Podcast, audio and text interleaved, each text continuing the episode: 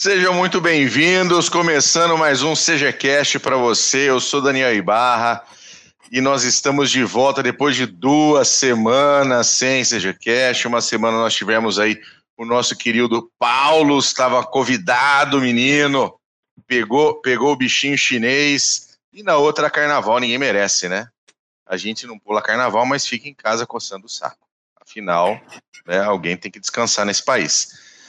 Mas e a gente, né, não só o, o, CG, mas a maioria dos, dos, analistas, especialistas, achou que o Putin não ia ter coragem de invadir a Ucrânia e ele invadiu a Ucrânia, né? Para nossa surpresa e nosso desgosto, obviamente, porque apesar da gente uh, estudar a história militar, estudar a história das guerras, a gente não quer ver guerra, porque guerra significa morte de pessoas inocentes é a morte de pessoas em geral, tá? A destruição de patrimônio e dificilmente ela traz ela traz resultados positivos. Então, vamos começar esse esse iníciozinho aqui de, de CGCast. Hoje a gente vai falar de origens da Guerra do Paraguai, mas antes vamos fazer um update da Guerra da Ucrânia, que entra no seu 13 terceiro dia de combates. Puta que pariu. Mac, o homem mais bonito de Santa Catarina, tudo bem com você? Tudo jóia, Bull, Paulos. Saudações cavalarianas para você, ouvinte que está aqui acompanhando. Suave, hoje, suave, porque, né? De pesado basta os assuntos de hoje, não é mesmo? Vamos então ao sossegado. E aí, Paulo, recuperado do Covid? Recuperado. Quase 100%. Mas o treino é brincadeira, não. É, pegou Ô, forte, menino? Foi, foi. Quase virou botafoguense? Não, não, não, mas não a esse ponto. Mas, porra, como, como eu disse, quase vi minha avó pela Greta. Porque Eita, foi bravo, mas estamos aí, graças a Deus. Então tá bom, vamos falar de Ucrânia, 13 terceiro dia. Nós temos três frentes neste nesta guerra impressionante. Aí, pronto. Para a gente mostrar um pouquinho como é que tá. Fala um pouquinho aí, Paulos. Pois é, primeiro, todo mundo caiu do cavalo, né? É, juraram, eu também, não? Eu, eu. Eu, eu também, vou fazer, preciso falar também. Eu achava que ele não ia de forma alguma, e, e se caso ele invadisse, seria na, na região, na, na bacia do Dom. Mas não, ele chutou a porta, invadiu pelo norte, pelo leste, pelo sul. Então, hoje nós temos, já estamos no 13º dia e Kiev vai cair ou não? O que, que os senhores acham? Cara, depende de, de, de como você vê a, a questão uh, efetiva da situação do, das forças russas, né? Você tem né, uma grande maioria de, de analistas dizendo que o exército russo está na pior, de que é. ele logisticamente está abalado, moralmente abalado, não tem, não tem combustível, uh, o pessoal está se rendendo, tem uma coluna que não se move ao norte, né, que vem, entrou pelo Belarus, e tem algumas outras pessoas, não são muitas, dizendo que na verdade o que você está vendo é a doutrina russa de guerra, tá? Eles estão entrando vagarosamente, construindo as bases avançadas de operação, para poder efetivamente, no momento, no momento em que ele tiver as bases de operação, a hora que tiver efetivo alcance de artilharia, aí sim fazer o, o, o fazer o cerco a Kiev e, e, tentar tomar a cidade. Isso. É, uh... Em termos ah. operacionais, só, só para mostrar, ó, ó do sul, ele juntando do sul com as forças que estão vindo do, de Luhansk e, e Donetsk. Então, em termos operacionais, pode ser tratado como um sucesso. Porém, as forças russas estão enfrentando. Uh, uh, sempre se lembra, Omar Bradley uma vez falou que é, amadores pensam em estratégia, profissionais pensam em logística.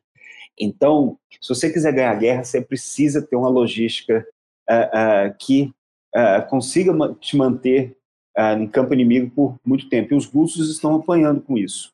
Em termos de cerco, é, a estratégia russa, primeiro, foi cercar as cidades principais e deixar elas uh, uh, capitularem.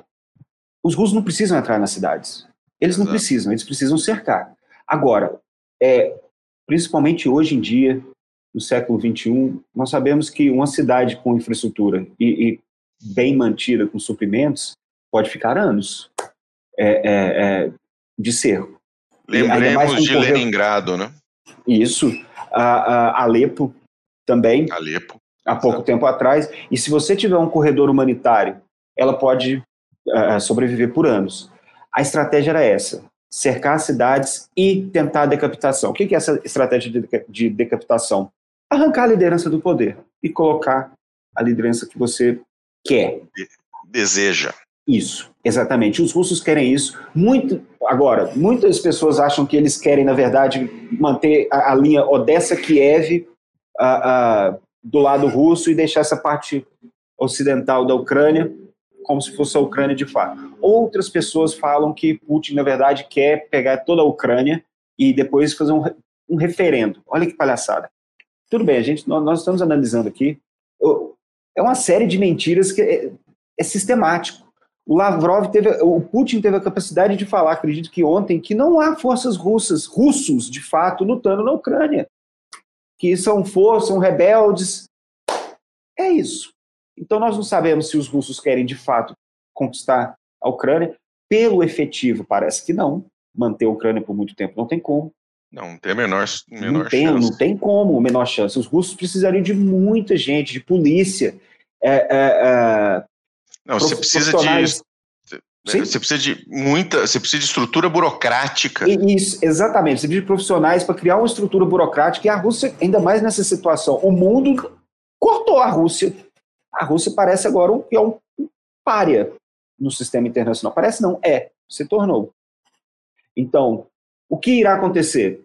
Eu já parei de tentar usar a razão, a racionalidade nesse conflito aí. Desde quando Putin invadiu no dia 24, eu falei, poxa, em três frentes. É, é, o que nós queremos saber é se vai querer conquistar tudo e quanto tempo que eles têm para conquistar. Eu acho que o relógio está correndo, não vai ter muito tempo.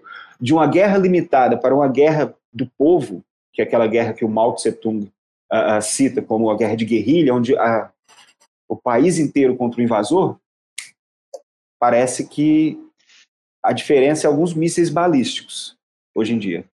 É. é, uma, uma coisa que me estranhou um pouco foi uma certa. Isso de forma geral, tá? Foi uma certa síndrome de redes sociais. Quando a gente pensa em campanhas históricas conhecidas como campanhas rápidas, pegar França, Polônia na Segunda Guerra Mundial, a gente está falando de seis semanas para cair. A Ucrânia é grande pra caramba. E assim. 44 milhões de habitantes. Pessoal querendo que a situação toda resolvesse em três dias, quatro dias. Inclusive, aparentemente, o sistema logístico russo querendo que o negócio encerrasse em menos de uma semana. A gente está na segunda semana agora. Mais quanto tempo de Ucrânia?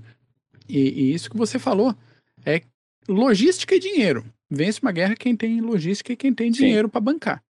Até a L'Oréal já cancelou operações na Rússia. Entende? Até a, pessoal que pinta o cabelo e que precisa de, de produtos de beleza, nem isso está tendo mais a partir de hoje. Até quando que dá para manter? É, é, isso. Até Mas os... aí tem, eu acho que nós temos um, uma mão dupla aí, viu, Mac? Por quanto tempo também o Ocidente consegue manter a Rússia cortada? Isso.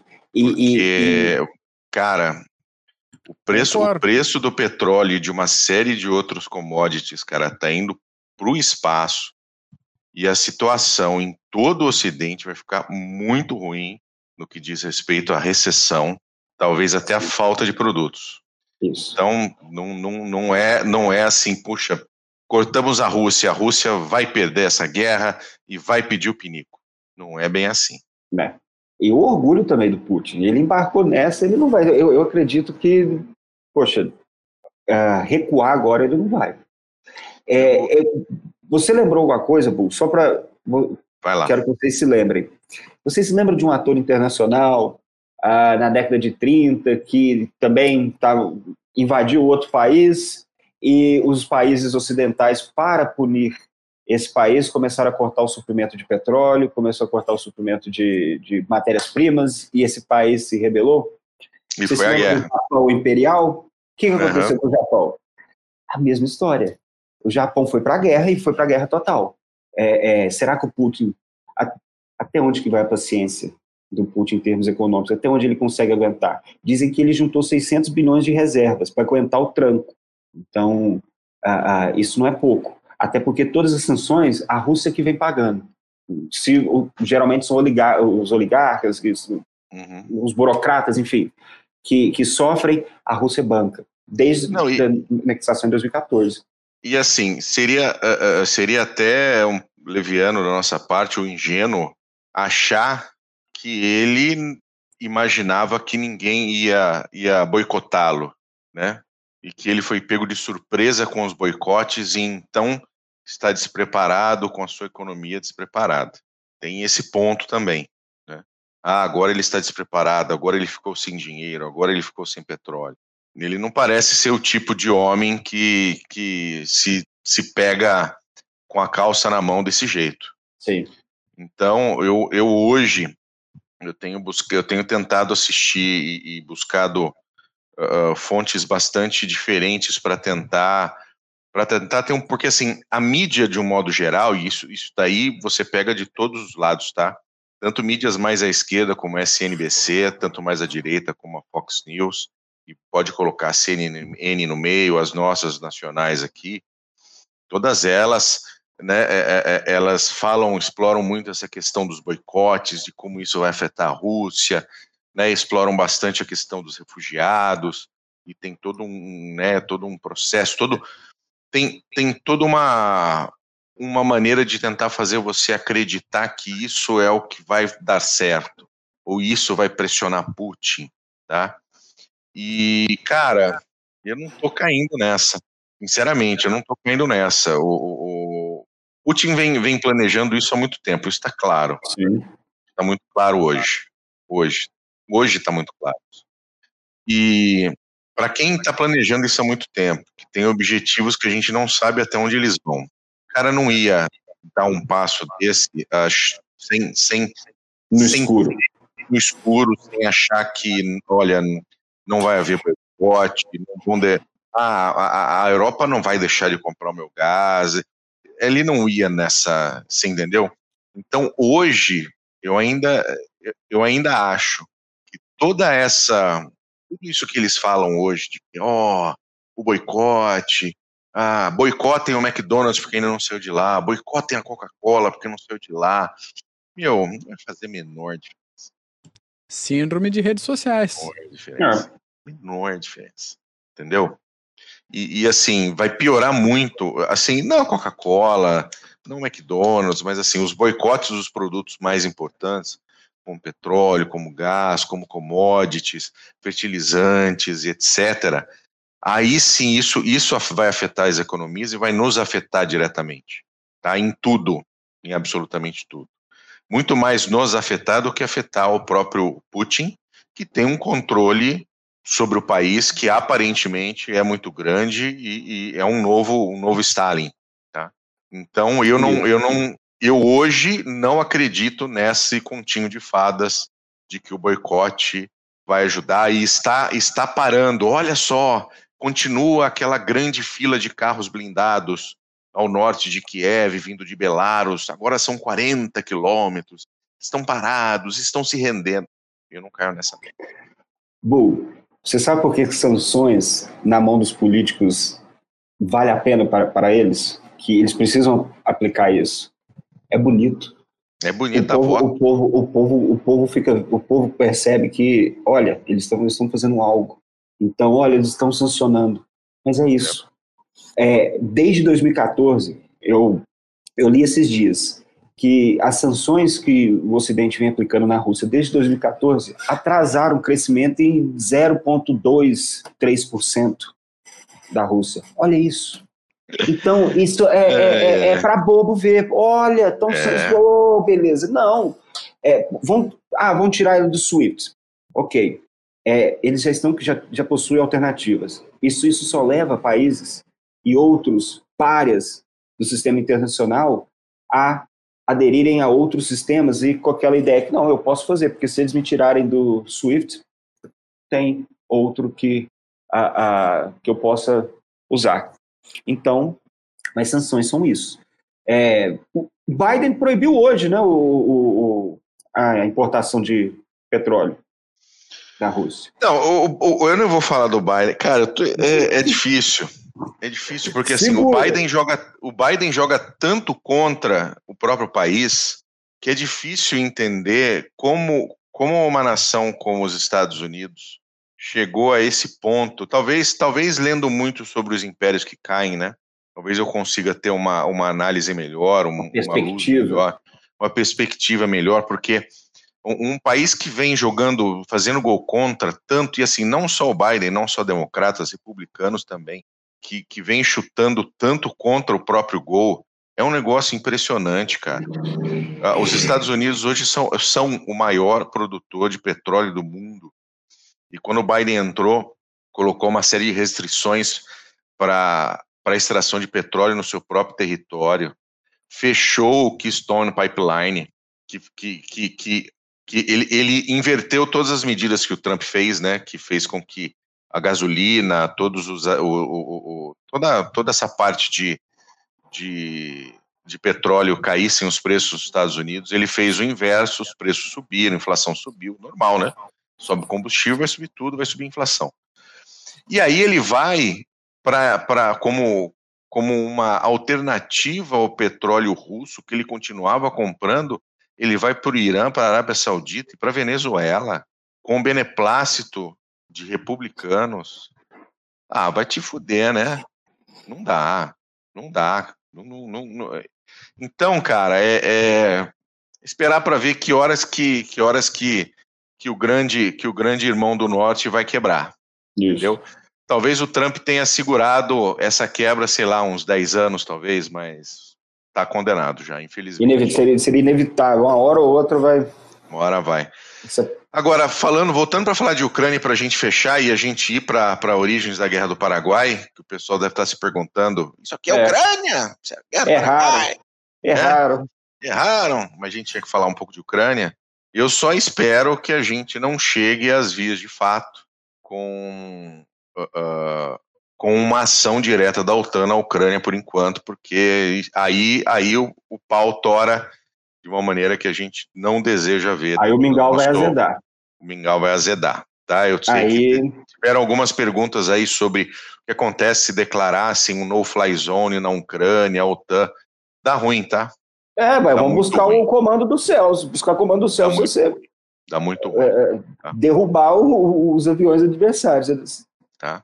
É desse jeito. Aí, aí, aí é uma declaração de guerra contra a Rússia, entre OTAN e Rússia, aí dá muito ruim. É. Tá realmente muito ruim. Vamos falar de Guerra do Paraguai?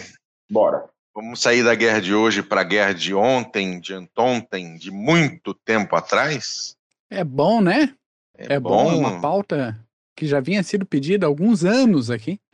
E daí a gente fez rascunho de pauta e voltou e fez de novo e voltou. Falei, quer saber? Vamos picar isso aí. Vamos trazer um assuntinho de cada vez, porque não adianta a gente querer trazer uma guerra complicada, que foi uma, a, a Guerra do Paraguai ou a Guerra da Tríplice Aliança, dependendo da nomenclatura Sim. que você escolha, e fazer isso em 45 minutos, né? Não, não dá. É, não dá. E a gente já gastou 20 com a Ucrânia. E assim, eu, eu tenho um certo apreço pela campanha, né, pela Guerra do Paraguai. Então, uh, dá pra gente ir devagarinho aqui, fazer alguns episódios sobre esse tema. Vamos lá. Não vou me enrolar muito na questão de desenvolvimento das, de nações periféricas aqui da, da América do Sul, especialmente na área dominada ali pelos espanhóis, porque a gente já falou, já fez um, um, uma prévia disso no nosso episódio, na nossa live sobre a, sobre a Guerra do Chaco. Então, para você ouvinte, você que está aí assistindo a gente que ainda não pegou a, o episódio sobre a Guerra do Chaco, a gente faz um, um retorno aí desde vice-reino do Prata, vice-reino do Peru, a gente vem trazendo esse assunto aí. Mas o, o, foco aqui é formação, desenvolvimento da região da bacia do Rio da Prata. É isso que nos interessa. Mas antes da gente chegar lá, Vamos falar um pouquinho de linhas historiográficas. Muita, vários uh, artigos que você pegar por aí tanto faz uh, artigos de internet como artigos acadêmicos, normalmente eles vão começar situando a linha historiográfica adotada para meio que a gente saber o que esperar. Tem três linhas principais. A primeira é uma historiografia mais clássica, vamos dizer assim, que vem desde o século XIX até meados do século XX, um pouquinho antes, que é essa abordagem mais, nacionalista, é, com, com, muita força, muita ênfase em combates, em, principalmente, a gente falando de Brasil, pintando o paraguaio como um inimigo desumanizado. A gente vê várias outras situações militares aí, de, de história militar, que tentam fazer esse movimento de você desumanizar o inimigo para justificar o conflito e justificar o número de mortes. Então, a gente teve essa linha historiográfica aqui. E essa é uma linha que puxa naquele argumento que o Solano Lopes, líder paraguaio, era um louco, ele era megalomaníaco, ele não tinha noção da realidade e ele resolveu fazer uma aventura, é, uma aventura militar sem a menor chance real de dar certo. Então, por essa loucura dele, ele acabou invadindo a Argentina e o Brasil e deu no que deu. Principal expoente dessa linha historiográfica aí é o Augusto Tasso Fragoso, que escreveu uma obra chamada História da Guerra entre a Tríplice Aliança e o Paraguai, uma obra de 1934, que, para quem tiver interesse, acha em, em sebo, acha, acho que em instante virtual, acha ainda. Tem muito detalhe técnico bom, tem ordens de batalha, tem minúcias Opa. de equipamentos. Para quem está querendo esse tipo de Gostamos. detalhe, é, o caminho é, é essa obra, tá? E mapa, tem mapa pra caramba aí. Depois disso veio a historiografia de linha mais marxista, que pegou aí é, a partir dos anos 50, 60 e veio forte até os anos 90. E muita gente que ouve a gente aqui, que acompanha os podcasts, pode ter visto uma abordagem desse tipo ainda em, em livros didáticos e tal. Porque ainda tem professor, até professor de universidade, que está agarrado tá agarrado para sua mentalidade que ficou presa lá na década de 70. E mas aos pouquinhos vem perdendo espaço porque não tem embasamento na realidade. Desculpa. Essa linha historiográfica não tem jeito. Essa abordagem foi feita muito pelo Chiavenato, Júlio, é, Júlio José Chiavenato, o Leon Pomer, tem mais alguns outros, e depois até o Pomer voltou atrás, falou, então, acho que eu pesei a mão, não era bem isso. Daí ele refez algumas análises e tal. E nessa linha, o Paraguai normalmente é colocado como uma nação forte, economia boa, é, praticamente um, um paraíso proto-socialista que estaria se desenvolvendo tanto que ameaçou os interesses da Inglaterra aqui na região do Prata.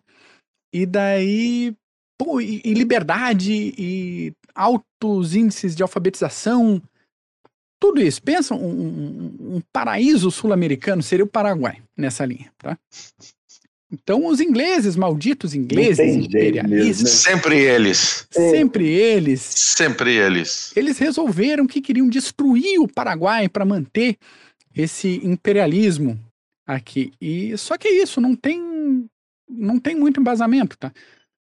Porque, primeiro, atribui os problemas regionais a um elemento externo. Tá? Não, não existem bases documentais que sustentem essa abordagem.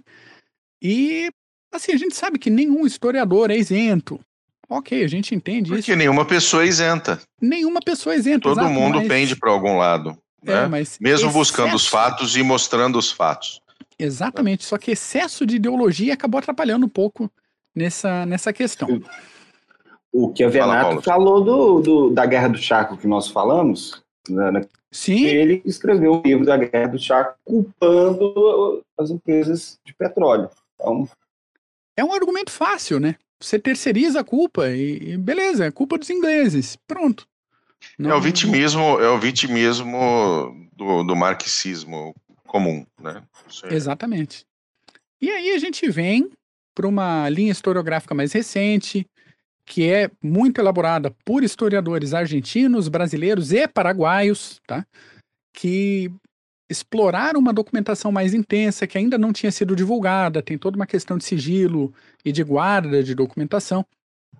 E a gente vai adotar essa linha de pensamento, que é uma abordagem mais completa, que entende o contexto da formação dos estados nacionais na região do Prata. Tá? Aqui a gente, para citar três nomes aqui: Francisco Doratiotto, Ricardo Salles e Alfredo da Mota Menezes. Essa linha mais atual que a gente pega para fazer uma análise não só das origens, mas do desenvolvimento da guerra também. Então vamos lá. 28 minutos. Vamos, vamos pro assunto. Estabilização de fronteiras, senhores. Vamos pensar lá, finalzinho do século XIX, XVIII, início do século XIX. Foi aquele período de independência nas Américas. Começou lá com a independência dos Estados Unidos, passou pela Revolução Haitiana. Aí teve toda uma instabilidade política no período napoleônico. Então as colônias aí aproveitaram toda essa situação de invasão e de instabilidade europeia para se livrar do status que elas tinham de submissão e começaram a finalmente fazer besteira por conta própria em continente uhum. americano. Acho que isso é uma, uma escolha muito válida, né? Que é negócio de autodeterminação dos povos. Isso significa o que para nós? Que os estados nacionais da América do Sul não existiam nesse período ou não estavam consolidados e, por consequência, as fronteiras desses estados ainda não estavam muito bem definidas. Para dar alguns exemplos aqui para você. A fronteira do Brasil com a Argentina só foi definida no finzinho do século XIX. Do Brasil com o Paraguai em 1872, depois da guerra. Fronteira do Paraguai com a Argentina é de 1876. A fronteira do Brasil com o Uruguai mudou várias vezes, porque teve a, a independência uruguaia, teve a Guerra Grande e tinha um problema de trânsito na fronteira que a gente vai chegar daqui a pouco. E a própria Argentina estava enfrentando um, um, conflito entre unitários, que era liberado, um, um, grupo liderado por Buenos Aires, praticamente só Buenos Aires, mas era o centro de poder ali na região, que queriam essa centralização, esse comando eh, de Buenos Aires, e os federalistas, que era basicamente as outras províncias todas, né, que queriam um modelo aí mais descentralizado, puxando para interesses dos caudilhos regionais, dos grandes donos de terras e tal e, e comerciantes, exportadores de carne, de couro, todo aquele comércio da Bacia do Prata. Esse conflito na Argentina foi de 1850 a 1862. Para ver, então a gente tem guerra civil no Uruguai, conflito de poder na Argentina, o Paraguai todo virado, a gente já, já uhum. pega aqui a história do Paraguai. E o Brasil, que não é muito diferente, a gente saiu de um status, ali início do século XIX, de colônia para reino, Reino Unido a Portugal e Algarves, em 1822, independência, passagem do primeiro reinado para o segundo período regencial, teve Revolução Farroupilha, a gente estabilizou só em 1845. Então tá, tá muito bagunçado, tava todo mundo uhum. procurando ali não só a sua identidade, como seu lugar geográfico mesmo no, no espaço sul-americano. Até mesmo isso entra até para a identidade dos povos que estavam ali naquela região, né, Mac? Sem dúvida. Eu sou quem? Sem dúvida eu sou o, próprio. Quê? Qual é a minha identidade Uruguai, nacional? Né? Exato. Isso é típico do século XIX, não só na América Sim. do Sul. A gente vê não. reunificação italiana, reunificação alemã acontecendo nesse período também. Que vão. E hoje, e hoje a gente vê muito do descolamento da identidade nacional. Perfeito. As novas gerações agora do século XXI descolando-se da identidade nacional. Nós discutimos isso hoje no, no, no chat do CG. Exatamente. Então vamos falar de Paraguai. Vamos falar da história do Paraguai. A Declaração de Independência do Paraguai aconteceu em 1811 com José Gaspar de França, aquele que ninguém deu a menor importância. Eu nem queria rimar, mas eu rimei. Oh. que foi uma. Menino bom! a, a coisa vem, vem. E é. essa declaração de independência veio seguida de um período de isolamento político ali do Paraguai. Então vamos lá, o processo de independência mesmo aconteceu depois de uma revolução chamada Revolução de Maio, que foi lá em 1811, quando Fulgêncio Iegros foi nomeado conselheiro administrativo e daí foi lavrado, foi feito um documento que previa um processo de confederação entre as Províncias Unidas do Prata, depois Argentina e o Paraguai. Não deu muito certo. Em 1814, um outro congresso elegeu o França como presidente vitalício. Qual é o nome que a gente dá para esse negócio, presidente vitalício? Hum. Tá. Hum. Todo mundo sabe. Mas lá, presidente vitalício, líder aqui do nosso grandioso país. Paraguai ficou aí, é, de fato mesmo, como uma bolhazinha formada por uma elite de origem espanhola, uma boa classe média mestiça e a maior parte da população de origem guarani. Até hoje se fala da República Guarani, que tem, tem um peso étnico muito forte dos guaranis ali na formação do Paraguai. Não tinha como ser diferente, de fato. Para a Argentina, o Paraguai continuou sendo somente aquela província rebelde que se recusava ano após ano a reconhecer a liderança de Buenos Aires, isso depois da independência do antigo vice-reino do Prata. Aí morre o França, assume o Carlos Lopes, Carlos Antônio Lopes, em 1844. Carlito manteve o Paraguai em regime ditatorial ou de presidência vitalícia, mas começou um processo ali é, tímido, mas começou de pouquinho em pouquinho o processo de abertura e de modernização do país. Junto desse processo, o Carlito também coordenou o reconhecimento da independência paraguaia, que uma coisa é você dizer que você é independente, outra coisa é as pessoas ouvirem. Isso, né, as nações ouvirem. Como assim, as nações é percebem a gente, isso. É, a gente fala aqui, por exemplo, de questão atual de Taiwan. Taiwan tem um certo status de independência. Quem é que reconhece de fato Taiwan como independente? Acho que, inclusive, o maior país que reconhece Taiwan como Estado independente é justamente o Paraguai. De resto, fica por aí. Então, vê que algumas ah, relações de poder não mudam tanto dos anos 1800 até o início dos anos 2000. Feito isso, essa, esse processo aí de, de luta para reconhecimento da independência, o Carlito gerou uma aproximação com o Brasil. Até o início do Paraguai, para a gente ter noção, o principal parceiro comercial do Paraguai era justamente o Brasil, por é, facilidade de trânsito ali. Então ficaram pendentes nesse processo algumas questões de fronteira, é, tanto com a província do Mato Grosso, ali entre o Rio Branco e o Rio Apa, depois vai ter um mapinha para mostrar certinho, que não era tão importante para brigar, não era uma região habitada, então não compensava criar esse atrito com o Brasil e não compensava para o Brasil criar esse atrito naquele momento com o Paraguai, então deixa ali, depois a gente conversa sobre essa região. E isso, essa tranquilidade com o Brasil dava para o Paraguai uma segurança para pegar mais firme com Buenos Aires. Você sossega um, um fronte diplomático para poder negociar com o outro. Aí morreu o Carlito, morreu o Carlos Lopes e assumiu o filho dele, Francisco Solano Lopes, em 1862, períodozinho mais complicado. Passou o mapinha, agora que eu vi o mapinha passando na tela. Perdão. Não, tranquilo. O Solano Lopes deu um passinho adiante. Além da exploração de madeira e de erva mate, que eram as duas principais atividades do Paraguai, ele, o, o, o Solano, Francisco Solano Lopes, resolveu fortalecer de fato o país e se tornar um protagonista na região. Movimento perfeitamente compreensível para alguém que estava ali sem acesso direto para o mar, entre Buenos Aires, né, entre a futura Argentina e o Brasil, ele está numa situação delicada. O foco do desenvolvimento do Paraguai foi o meio militar e estruturas que fossem relacionadas com o meio militar. Então, compra de armamento, infraestrutura metalúrgica, pouquinho, mas tinha. Infraestrutura ferroviária, pouquinho, mas tinha. Todo esse desenvolvimento, assim como comércio e outras uh, movimentações econômicas acessórias, hein, todo essa, uh, esse movimento foi feito a partir de compras de equipamentos e de contratação de um monte de técnicos da onde? Da Inglaterra. E empresas de engenharia britânicas e todo um know-how tecnológico britânico. Toda, toda essa galera da Inglaterra tinha contratos e investimentos no Paraguai prevendo médio e longo prazo. Isso tudo realmente porque o Paraguai estava cercado ali pela Argentina, que também estava lutando, estava se fortalecendo, estava fazendo as coisas dela, e o Brasil, que era visto não só pelo Paraguai, mas também pelo Uruguai, também pela Argentina, como o, fonte de ameaça à soberania e existência de alguns países. O Uruguai mesmo passou um tempão aqui, ó, aqui, ó, porque havia de fato um, uma possibilidade de que o Brasil resolvesse recuperar a província cisplatina e como é que faz?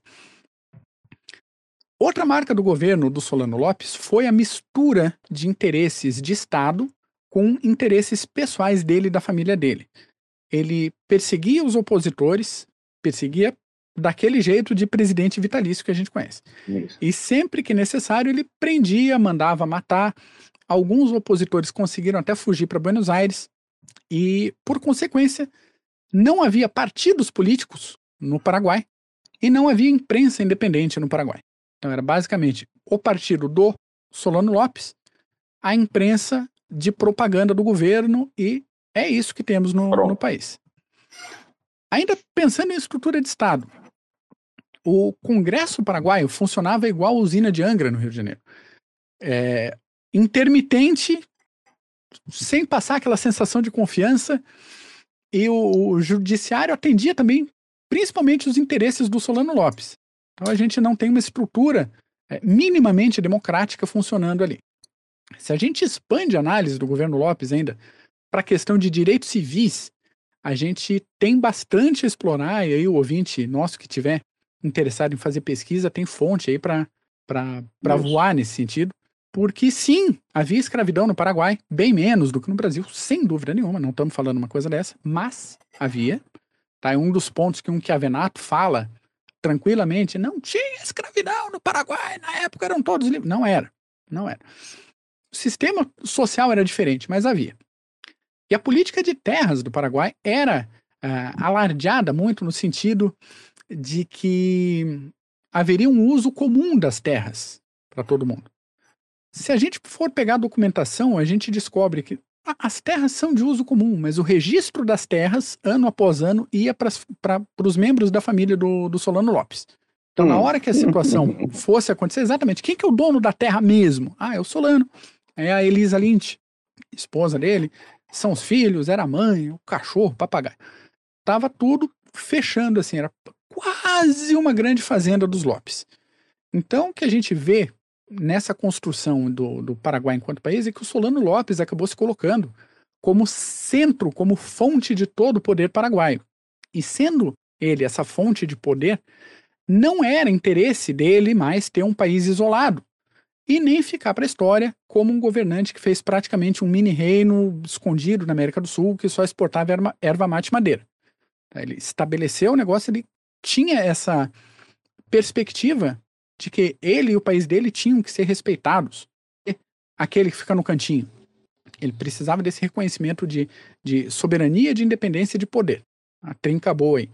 Então ele se interessou de verdade pelo desenvolvimento do Paraguai, ainda que com uma visão um pouco restrita, ele tinha um tanto de boa vontade aí no sentido de montar uma outra coisa que não fosse nem um império com base escravista, como era Algo o Brasil. Novo. É, e nem que fosse alguma coisa no modelo da Argentina. Ele estava procurando um outro caminho. A gente ainda tem o, o, fato que ele tinha vivência no exterior. Também é um erro muito comum as pessoas pensarem. O Solano Lopes viveu a vida inteira no Paraguai, lá no canto, não hum. tinha noção de nada. Tinha, o bicho viajava pra caramba, viajou a Europa inteira. Ele achou a esposa na Europa, inclusive, trouxe pro Paraguai. Então ele conhecia esses países, ele sabia que ele tinha condições, que ele podia fazer mais pelo país dele, porém, com Buenos Aires de um lado e com o Brasil do outro, e principalmente Brasil e Argentina apoiando uma situação de guerra civil no Uruguai, a gente já vai, já chegamos ali. O Lopes entendeu que a existência do Paraguai estava em risco nesse momento. Ele sentiu essa necessidade de se impor. Outra possibilidade que passou pelos planos do Lopes foi até unir o território do, do Paraguai com o território do Uruguai e criar uma nação conjunta entre o Brasil e a Argentina, uma faixa territorial ali conjunta, com saída para o mar, tudo, que era uma das grandes dificuldades do Paraguai. A gente vê no mapa aí, tem um, uma beirada da Argentina entre o Paraguai e o Uruguai. Sim. São duas, duas províncias ali na região, é, correntes entre rios, que também não estavam felizes com Buenos Aires. Ninguém estava feliz com Buenos Aires nessa época, na verdade. E juntando o Paraguai com essas províncias e uma faixa do Rio Grande do Sul, você consegue imaginar um estado inteiro ali. O problema é que para isso acontecer, o Uruguai tinha que concordar em deixar de ser um país e as províncias de Entre Rio e Correntes teriam também que se unir ao plano, senão o negócio não ia funcionar, não ia dar certo. A gente falando de questão de disputa de fronteiras aqui. A Argentina estava controlando aí essas possíveis fragmentações do território deles. Então, Lembrando, lembramos aí que a América Espanhola esfarelou toda, cada pouco aparecia um país diferente, saindo daqueles vice-reinos e tal. Foi assim com o Paraguai, foi assim com o Uruguai. Buenos Aires queria manter o resto desse território unido. Acontece que Correntes e Entre Rios não estavam felizes com Buenos Aires e elas sugeriam um comportamento de rebeldia. Hum. né, elas deixavam entender que iriam se juntar ao Paraguai. Isso deixou Buenos Aires um pouco cabreira. E nesse momento, o Paraguai, quando falo Paraguai, Solano Lopes, aí, aos olhos da Argentina, sai do status de província rebelde para um foco é, concreto de subversão contra Buenos Aires. Já muda o status de perigo do, do Paraguai. Do lado uruguaio, os partidos branco, é, branco e colorado estavam em mais uma guerra civil. E aqui nesse negócio de guerra civil no Uruguai, que aparentemente não tem nada a ver uma coisa com a outra, é aqui que o Brasil entra na, no rolo. Tá? Então, vamos pegar essa questão da guerra civil no Uruguai, que é interessante aqui. Isso daí eu ainda queria fazer um, um, um CGCast exclusivo da Guerra Civil do Uruguai, porque é pegada a independência até, até o final do século XIX. Chuchu, chuchu. Vamos lá. A formação do Uruguai, deu para perceber na minha fala, é, eu acho bem interessante. A primeira colônia na região foi fundada pelos espanhóis em 1624, mas ainda lá no século XVII, os portugueses fundaram a colônia de Sacramento. Daí para frente foi disputa de quem fica, disputa de quem é expulso. Rolou invasão aqui de Florianópolis em 1777, aí trocaram Floripa por Sacramento. Qual a importância de Sacramento? Fica, se você pegar o mapa ali da, da América do Sul, depois, o ouvinte aí dá uma, uma googlada, fica do outro lado do canal do Rio da Prata, que Buenos Aires, fica diferente para Buenos, Buenos Aires. Fala, pô, mas na, navio que passa por ali poderia, de repente, é, passar mais perto de Buenos Aires e não passar tão perto do Uruguai. Existe a calha de navegação do rio que passa colado lá com Sacramento. Então, quem controla Sacramento tem um certo poder de controle da navegação para dentro do continente. E é aí que rolava esse problema aí, com Portugal tendo a posse da colônia de Sacramento e não algum vice-reino é, espanhol. O Uruguai aproveitou essa onda de independências aí, e na virada do, do século, essa parte do território era de fato disputada tanto por Buenos Aires quanto por Portugal, e depois pelo Brasil, enquanto o Reino Unido, a, a Portugal e Algarves.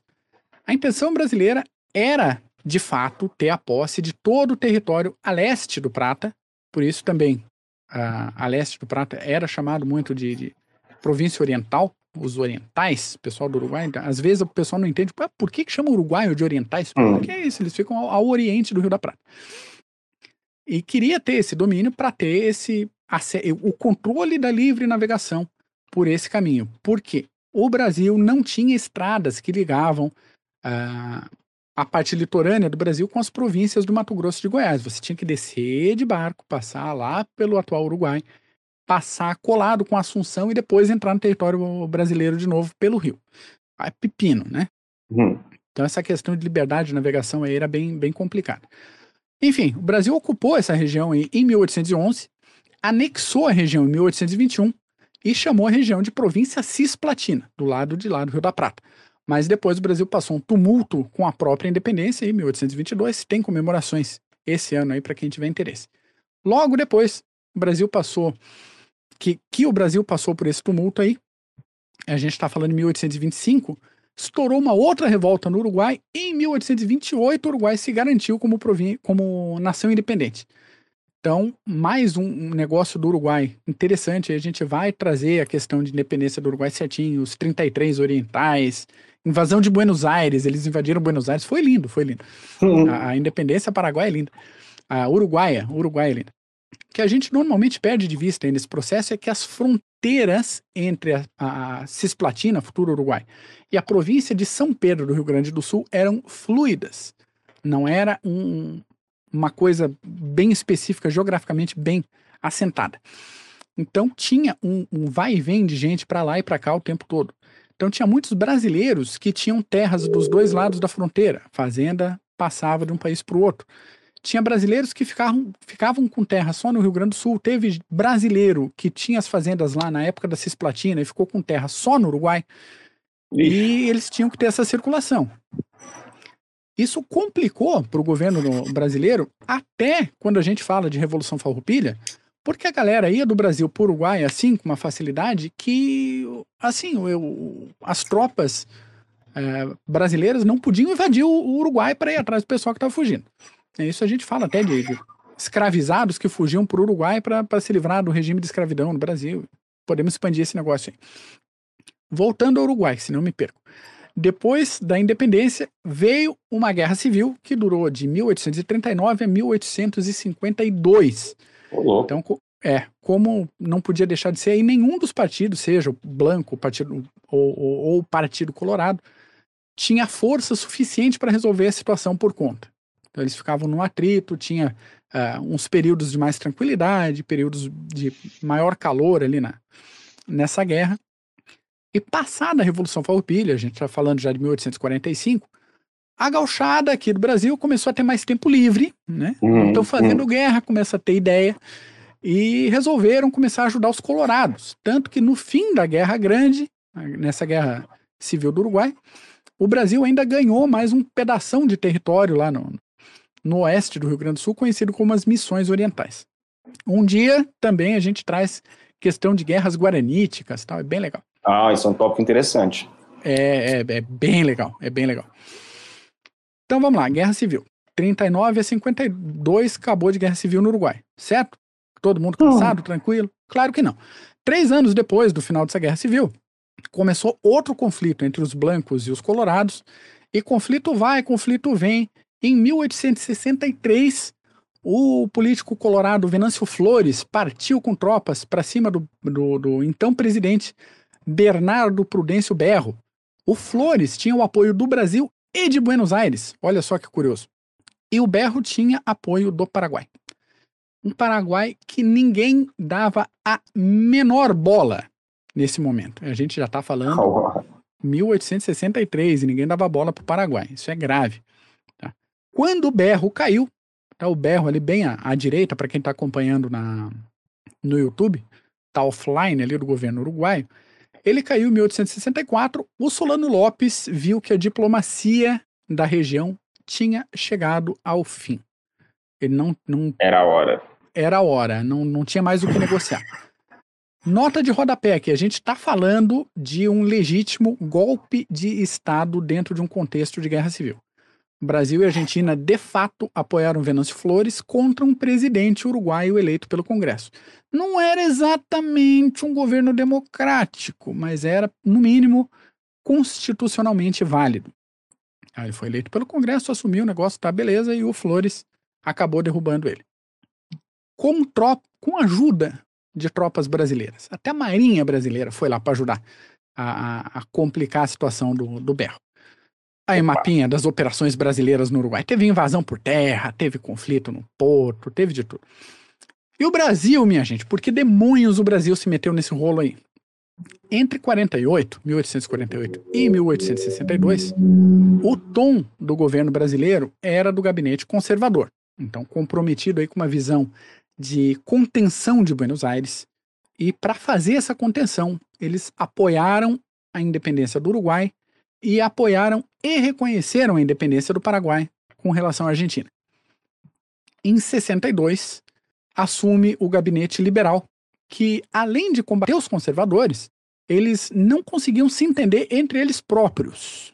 Eles tinham um certo problema de organização, de mobilização ali. É, além disso, não havia dentro do gabinete liberal uma clareza com relação à política externa, principalmente uma política externa para essa região. Aqui todo mundo sabe que a gente pode citar várias situações atuais, quando um poder dominante mostra suas fraquezas, e numa situação de um poder dominante mostrando as fraquezas, ninguém vai sentir pena. Quem puder vai explorar essa fraqueza. Não existe vácuo de poder, não existe nada. Você dá bobeira, alguém vai dar com a frigideira na sua Bobeou. cabeça. Exatamente. Os liberais, justamente por não terem esse plano definido aí, acabaram caindo na pressão dos grandes pecuaristas gaúchos para fazerem uma intervenção no Uruguai para acabar com aquela guerra civil. Então o Brasil entrou nessa guerra civil, nesse rolo da guerra civil do Uruguai, porque os blancos estavam apoiando, aloprando, não apoiando, eles estavam aloprando a brasileirada que estava lá, súditos do imperador, que precisavam de suporte. Você não pode deixar os brasileiros tomando na cara lá no Uruguai e não fazer nada. Então, tá, chegando é, reporte em cima de reporte, o Twitter da época bombando, saindo na imprensa, os brasileiros estão levando na cara, estão apanhando, estão roubando gado, estão roubando gente, tá uma putaria. Aí, com a falta de pulso do governo imperial, entrou em ação toda essa questão de guerra de narrativas que lembrava muito da recente Revolução Farroupilha. Então, não que o Rio Grande do Sul tivesse força, tivesse intenção, fosse efetivamente se separar, né, tivesse esse, esse intuito de se separar do Rio Grande do Sul, de, de se separar do, do, do, Brasil, mas eles podiam fazer barulho. Eles podiam falar: olha, aquela vez lá ó, que a gente reclamou do imposto, aquela vez que a gente reclamou do char que vocês não deram bola, deu 10 anos de rolo. A gente está pedindo ajuda de novo. Se não vier ajuda aí, ó, não sei o que, que vai acontecer. Aí... Jogar esse verde. Pega um gabinete que não tem segurança, que era o gabinete liberal, o pessoal sentiu impacto. Mais um fator aí é que justamente por essa fronteira porosa que a gente comentou, tinha essa questão do, dos escravizados que passavam do Brasil para o Uruguai e ficava por isso mesmo ótimo para eles, claro, mas os grandes proprietários do Rio Grande do Sul não ficaram muito contentes com isso. Então, era interesse também pressionar o governo imperial. Assim, vamos fazer uma, um controle de fronteira melhor aqui? Vamos organizar esse negócio? Porque tá, tá chato. Outro fator foi o seguinte: no fim das contas, uma vez que a Cisplatina virou Uruguai, interessava ao governo brasileiro que o Brasil fosse de fato a potência dominante na região. Então, melhor ter um Uruguai com um líder aliado do que Sim. dar bobeira de ter vários vizinhos unidos, imagina, Paraguai, Uruguai, Argentina unidos contra o Brasil. Aí podia azedar para o Rio Grande do Sul e para o resto do, da, do Brasil de uma outra forma. Então tinha todo esse negócio. Quem é que foi escolhido para ter o apoio uh, brasileiro? Justamente o Flores. Para completar esse rolo, ainda teve a questão Christie questão Cristo foi o seguinte: vou tentar fazer um negócio rápido, que não sei se consigo, tá? Hum. Vamos lá. 1861. Vê que tá tudo azedando o rolo aqui, né? No, no, final dos anos 50 e início dos anos 60, né? Em 61, um navio mercante inglês vinha de Glasgow para Buenos Aires, cheio de coisa boa, coisa cara, coisa chique, mas acabou encalhando no sul do Rio Grande do Sul. Aí o cônsul britânico no Rio Grande foi avisado que tinha corpos espalhados na praia e que depois foi confirmado ali que parte da carga do navio encalhado tinha sido saqueada. Imediatamente veio uma dúvida de que aquelas pessoas tinham sido assassinadas pelos saqueadores. Incidente internacional na vista. Os britânicos alegaram negligência das autoridades locais, estavam certos ao fazer isso, e resolveram pressionar o Brasil. Justo. Instabilidades é, à parte, em 62, isso andou, não teve muita repercussão esse negócio no navio. Em 62, três oficiais britânicos, um tenente, um capelão e um guarda-marinha, todos eles sem uniforme, todos eles a paisana, viam pela rua fazendo barulho, baderna, bagunça, uhum. bagunça, daquele esquema, é, cachaçado, gritaria, enfim. Foram presos por um sentinela no Rio de Janeiro. Prisão normal, padrão, Xingamento, coronhada, tapa na cara. Ok. O sentinela começa a falar com os caras, não sei o que, os caras não entendem, toma chapuletada na cara. Abordagem padrão, tá? A reclamação chegou no embaixador britânico, chamado William Dougal Christie, Christie, né? Que já tinha atuado lá no caso do encalhe no, no Rio Grande do Sul. Já estava puto com a situação também. E a coisa tomou uma proporção diferente. Por quê? Porque os ingleses exigiam que os marinheiros fossem julgados não pelas leis brasileiras de baderna e putaria, mas pelas leis inglesas. E que os prejuízos do roubo de carga no outro ano fossem compensados pelo governo imperial. Além disso aí, eles queriam um pedido formal de desculpas do império pela situação toda. E meio que não ia rolar. Então os ingleses, é, eles juntaram uh, alguns navios, bloquearam a Baía de Guanabara, capturaram cinco navios brasileiros e ameaçaram bombardear a capital do Império. O Brasil protestou, esperneou, apresentou para a Inglaterra aí um, um pedido de indenização pela tomada dos navios e exigiu também uma desculpa formal da Inglaterra pela violação do território nacional. Válido também, né? A situação foi enrolando de um jeito que ela chegou na, na corte internacional com a arbitragem do Leopoldo I da Bélgica, que era tio da Rainha Vitória. Hum. Então, assim, porra, não vai rolar, né? Estão tá, julgando em família. É. Como é que a gente vai fazer esse negócio? Tanto que o Brasil até é, já tinha visto lá o processo, falar, porra, vamos ter que pagar indenização pros caras, tá? O, o, o, Brasil se adiantou e antes do final do processo pagaram a indenização. Já depositaram o dinheiro, fala, quer saber, tá perdido mesmo, é o tio da mulher que tá, tá julgando, né? Já, já não vai. Paga uma vez. Paga esse negócio aí, deu, e depois vamos esperar o resultado. Vamos em frente. Um plot, é, vem um plot twist jurídico. E o Leopoldo deu ganho de causa pro Brasil. E o Brasil, assim, porra, me devolve o, o dinheiro que eu mandei. E a Rainha Vitória, né? Não o vai quê? acontecer. Não vai. Ninguém mandou você depositar o um negócio.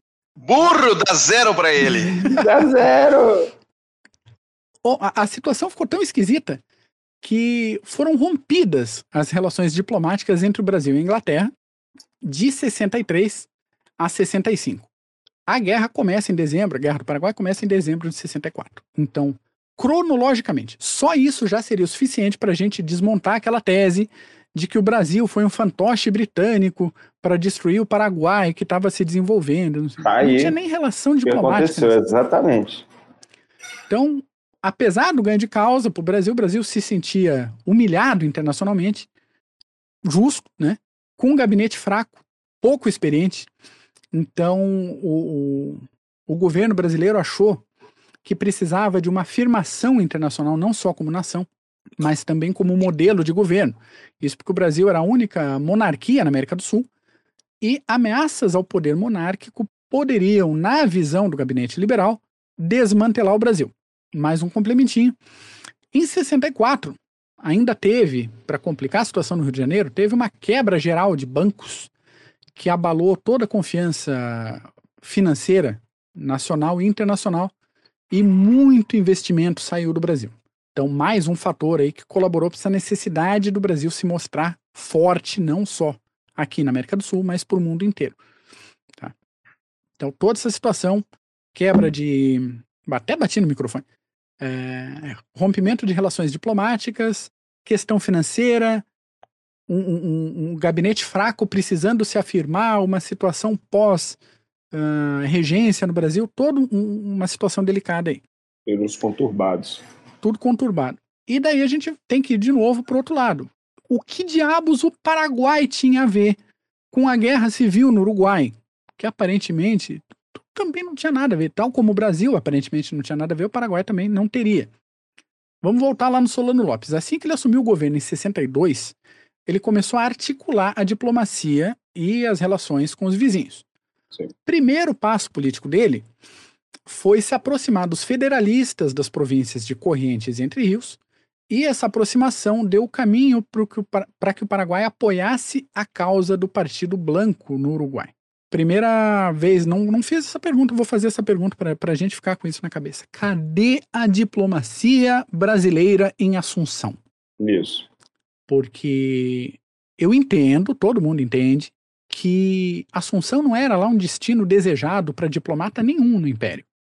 Mas isso não tira a responsabilidade de quem está lá fazer um trabalho decente e observar o que estava acontecendo, o que estava sendo articulado. Então, consideremos o seguinte: se estava ruim para o Brasil, que dependia de passar pelo Rio da Prata, navegar pelos rios da região, passar em, em Assunção para conseguir chegar em Cuiabá, e por isso o apoio brasileiro aos colorados, imagina para o Paraguai, que tinha essa rota como a única saída para o Atlântico. Então, a aproximação paraguaia com os blancos foi também nesse sentido de ter uma alternativa. Buenos Aires cobrava taxas, é, taxas portuárias muito altas e que estavam aumentando mês sobre mês sobre mês. E os blancos no governo uruguaio eram uma possibilidade para o Paraguai para poder usar não o porto de Buenos Aires, usar o porto de Montevidéu como saída para o mar. Aí a gente tem que é, é, lembrar daquele negócio. São equipamentos, são navios muito diferentes dos navios usados em navegação é, de mar e navegação de rio. Né? Sim. O, outra consequência é que Buenos Aires não ficou muito feliz com o apoio paraguaio aos federalistas de, de correntes de Entre Rios e começou a colocar restrições mais sérias ainda para o Paraguai pelo uso do porto de Buenos Aires. Então, a partir de um determinado momento, os informes que o Solano Lopes recebia da situação na Guerra Civil do Uruguai é, chegavam em Assunção pouco torcidos, um pouco enviesados. Um pouco, pouco, um pouco hum. enviesados, tá? Isso porque o pessoal que chegava com as notícias dizia que essa intervenção do Brasil e da Argentina, que teve intervenção argentina também, tinha mesmo, de verdade, a intenção de dividir e anexar o Uruguai, e uma vez feito isso, a próxima incorporação provavelmente seria do território paraguaio. De novo, entendo também o pessoal dar uma forçada na notícia para ter o apoio do Paraguai, para o Partido Blanco. Né? Mas isso na cabeça de um Solano Lopes que estava relativamente isolado e que já tinha esse, esse medo de ser anexado, o negócio já. Veio que nem é, uma bomba. E criou uma bomba, exatamente. Então, chegou num ponto que o Lopes chamou o Mitre de Buenos Aires e trouxe todos esses relatos da, da inteligência dele e mostrou para Buenos Aires, mostrou para o Mitre como tentativa de, de se mostrar ali o Solano Lopes como um parceiro regional de confiança na região. Só que, evidentemente, não era verdade. E o Mitre falou: cara, isso é, é, é furado isso aí, estão mentindo para você, não faz sentido. Só que pro Solano Lopes ficou uma situação assim: eles estão escondendo a verdade de mim. E para Buenos Aires uhum. ficou assim: os caras estão próximos demais dos blancos, a gente precisa dar um jeito nisso aí. Dada essa situação toda de instabilidade, em agosto de 64, o Paraguai deu um ultimato ao Brasil. Quem é o Paraguai para dar um ultimato ao Brasil? Essa era a perspectiva brasileira. Deu um ultimato para o Brasil para que o Império não se metesse na Guerra Civil Uruguaia. Ele chegou a se colocar como. Uh, como é que chama? Tentando se colocar como árbitro da questão da Guerra Civil, como mediador. Mediador, isso. De novo, cadê a diplomacia brasileira? Então, o Brasil não viu a quantidade de preparações militares do Paraguai. O Brasil não percebeu as mobilizações diplomáticas. O Brasil não deu a menor importância para o tom autoritário de Solano Lopes desde 62. E falando em, na questão uruguai, o Brasil mandou tropas para o Uruguai em setembro de 64.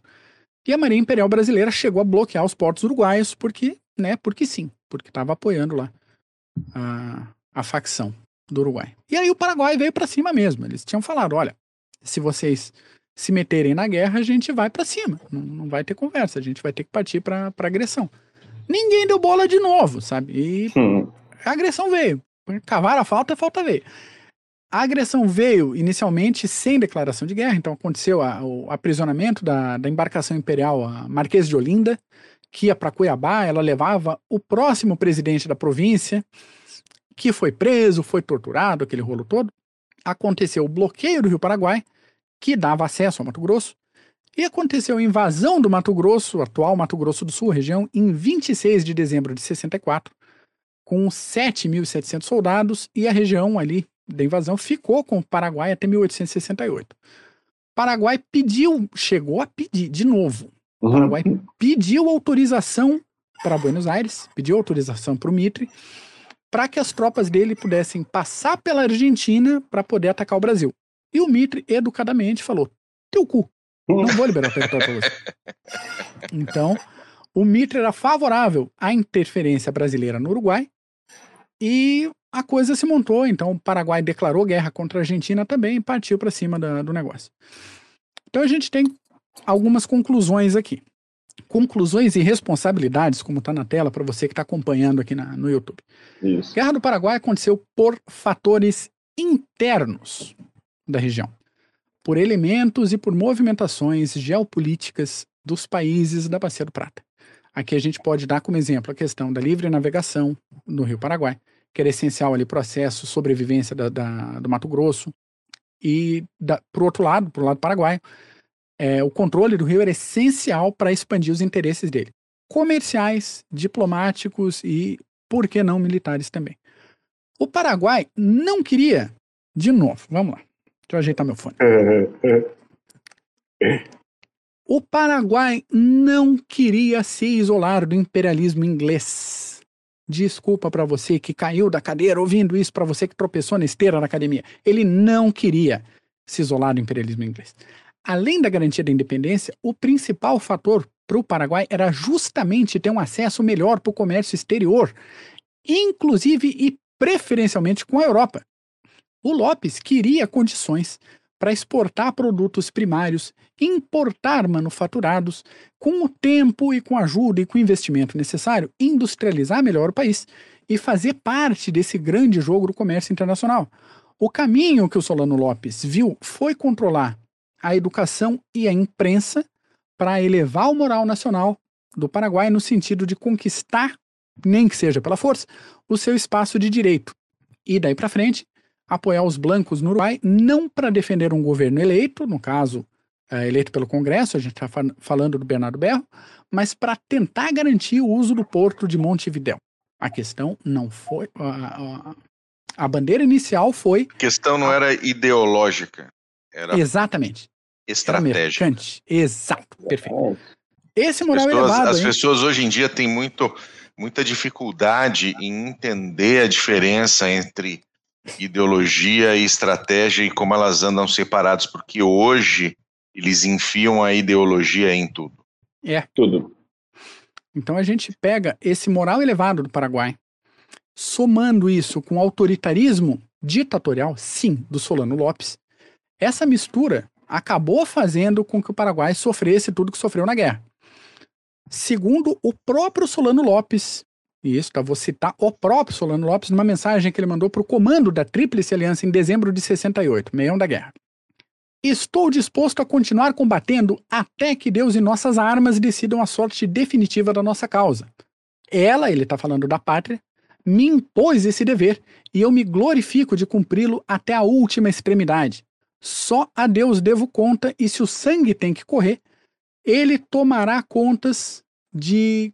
Me perdi na minha linha da citação. Ele tomará contas sobre quem tenha pesado a responsabilidade. Ele não está medindo consequências. É, pesado. É, A mesma, é, a mesma questão de moral a gente pode aplicar também para o Brasil. Então, vê que é, não é uma questão de bonzinho ou malzinho. A gente está estudando relações de, de relações internacionais. Não tem. é, não há. é, como é que fala? Não há favores, há interesses, né? Entre os Sim. países. Ah, o Brasil estava com um gabinete fraco. O Brasil era uma nação que se sentia ofendida, se sentia humilhada. É, uma nação que não tinha política externa definida, mas que queria se afirmar no cenário internacional pela força. Que é negócio, a gente está com o fronte interno fraco, a gente arruma uma guerrinha, né, a gente invade as Falklands e diz que é, vamos arrumar problema fora. É fato. É a estratégia principal, Exatamente. Aí a gente pega uma matéria do jornal Semana Ilustrada, do dia 25 de dezembro de 64, 1864. Que o sangue desses salteadores mancha e polui mais do que lava. Que lave o solo vil do Paraguai, o ainda mais vil sangue paraguaio. Lopes, tresloucado ambicioso, que sonhaste a irrisória dominação do prata, cavaste o teu próprio abismo. Faça a oração dos moribundos, que teus dias são breves. Pau nele! Vamos pra cima. Ah, falou, tá falado. Pensando em geopolítica, a gente pode entender o Uruguai como uma área de disputa clássica, um buffer state entre duas potências regionais. O Paulo entende tudo disso aí. Foi uma, foi- a guerra civil uruguaia foi quase uma proxy war aí. É. Exatamente, exatamente. É, é bem comum a gente ver isso, tanto na história quanto em situações atuais. Esses estados que, pegando uma situação comum por aí, eles têm que funcionar como um algodão entre dois cristais e passando moto aqui atrás de mim. Enfim, é aquilo para que dois bicudos não se machuquem, tem que ter alguém, alguma coisa ali para interferir. Você é tão velho na história humana, né? Exato, exato. E não, não tinha como ser diferente aqui. Com, com tantas nações se formando e se afirmando, não tinha como ser diferente. Isso.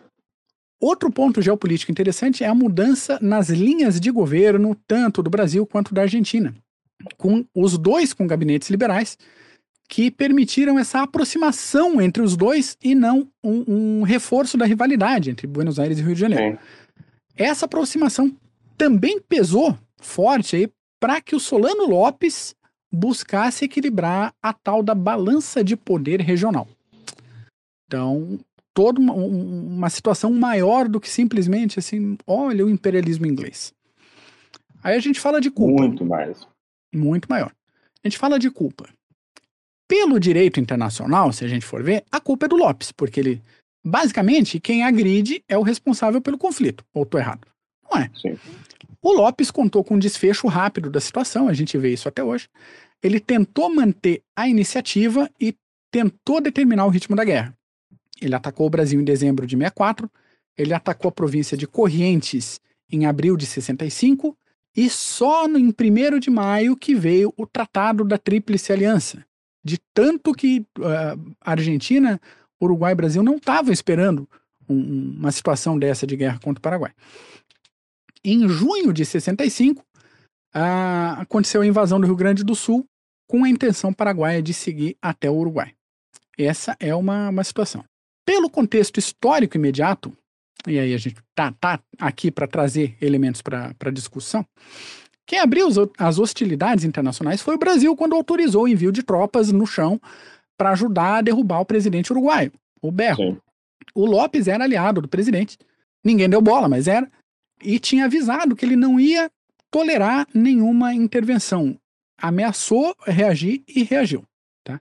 O Brasil tinha muito aquela situação que a gente falou várias vezes, que é relevante do governo liberal fraco, de uma diplomacia muito fraca, muito incompetente, e estava naquele momento que ele resolveu se, afir se afirmar, até gaguejo, pela força, e defendendo aí, uh, com o argumento de defender uh, cidadãos brasileiros no exterior.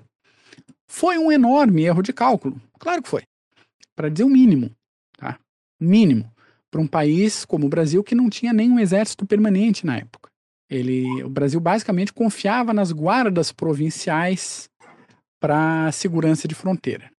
E essas guardas nem de longe, nem de longe tinha competência para combater exércitos profissionais. Ainda assim, deu no que deu, né? É. Tem perguntinha. Museu Histórico Nacional aqui no Rio tem várias peças referentes a essa guerra. Vale muito a pena conferir. É verdade, é verdade, é verdade. Boa dica. Do, é Pedro? Pergunta: guardadas as proporções, Uruguai seria a Ucrânia, o Paraguai seria a Rússia? Delicado isso aí, hein? Delicado. Situação. É, mas o é... Uruguai, o Paraguai, ali naquele momento, com, com Venâncio, ele era, ele era. Ele era aliado, né? Ele deixou de. Aliás, com o Berro, né? Ele deixou de ser aliado quando o Venâncio venceu a Guerra Civil. Né? Do Uruguai, do Paraguai com o Uruguai, né? É, exatamente. É isso aí. E, e ninguém acreditou que ele ia atacar, né? Que nem Exatamente. nosso amigo aí. o Paraguai estava invadindo, invadindo, estava investindo horrores, cara.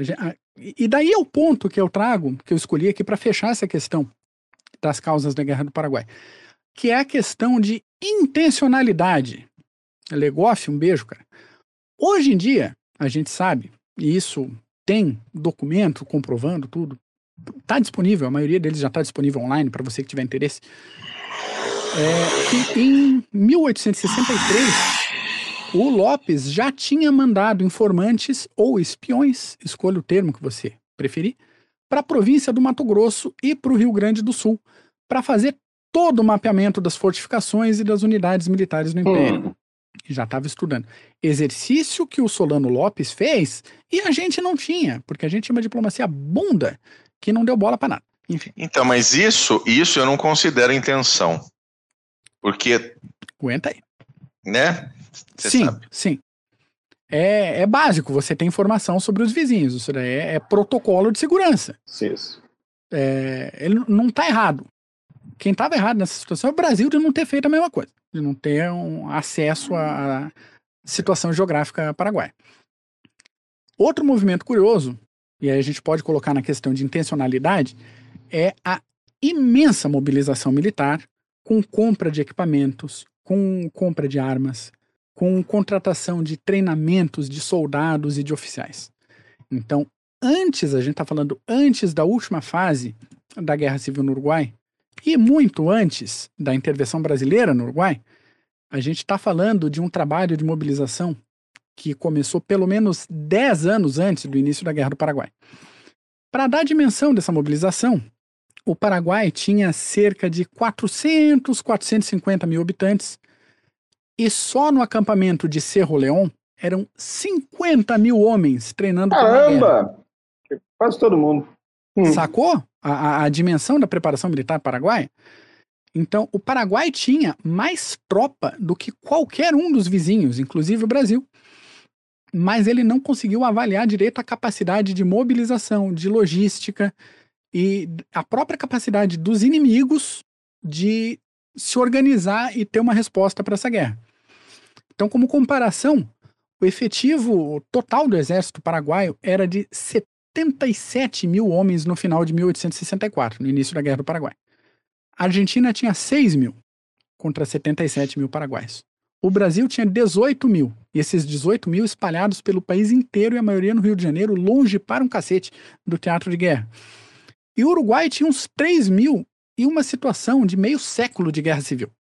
Então você junta toda a, todo um, um preparo, uma intencionalidade do, do Solano Lopes, não só de se afirmar como potência, de equalizar a balança de poder, mas investindo pesado em questão de armamento, quando ele joga o, o, o a carta de mediação e finalmente quando ele dá o ultimato para o Brasil, de assim, se você botar o pé no Uruguai a gente vai cair para cima, é 10 anos de preparo, é 10 anos de cálculo, 10 anos de compra de equipamento militar. Se a gente for ver a, a preparação da fortaleza de Humaitá, em Assunção, a principal bateria de, de artilharia chamava Bateria Londres. Hum. De tanto equipamento que foi comprado na Inglaterra. É um, foi um, uma preparação de longo prazo, não necessariamente para que um conflito acontecesse naquele momento, mas ele sabia que o momento ia chegar e ele e tinha que ter que... condições militares, isso. no mínimo, para não sumir como nação. É isso. Deixo aqui a, a pulga, a discussão sobre questão de intencionalidade, de preparo, para você, nosso ouvinte, e, no fim das contas, com uma hora de argumentação falando o seguinte: não foi a Inglaterra malvada imperialista que resolveu que o Uruguai, que o Paraguai era uma potência que tinha que ser destruído. Porque, não Deus, caiam nessa. Não é, caiam nessa. Não o Mac, o Mac, tem uma pergunta interessante aí, mas acho que essa é pro próximo, hein? Ah, é verdade. Do Vader? Qual Isso. a real participação das tropas uruguaias? Tá na tela. Tanso. É, das tropas uruguaias e argentinas na guerra em comparação com as tropas brasileiras, cara, isso é para um próximo episódio para a gente fazer desdobramento é de tropa. Ó, pode procurar batalhas. aí no YouTube aí, não tem aula melhor que essa aí não, sobre as origens da Guerra do Paraguai. Pode procurar. É, é.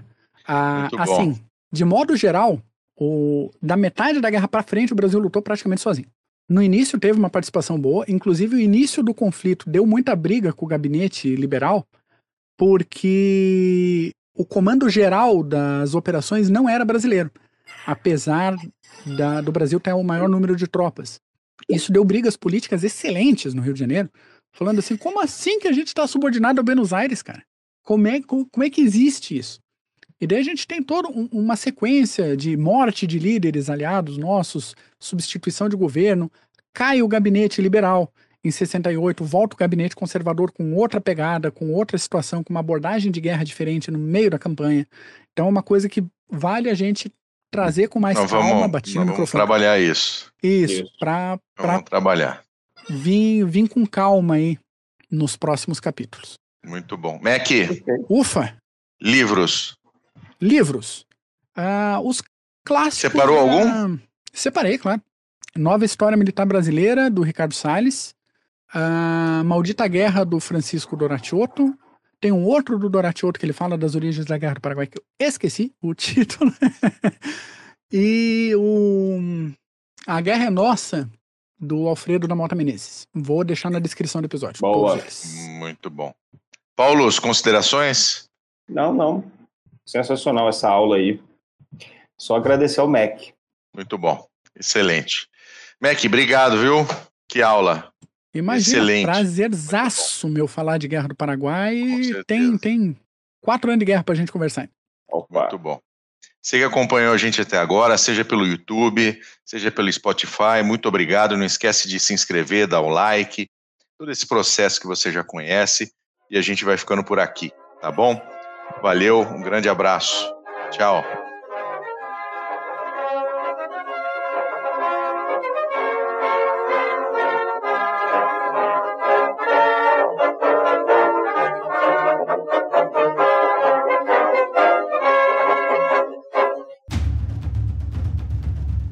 O processo de internacionalização das empresas vem colocando cada decisão institucional à prova. E para ter destaque nesse cenário cada vez mais dinâmico, é necessário que o profissional compreenda questões políticas, geopolíticas, estratégicas, diplomáticas, jurídicas, sociais e éticas.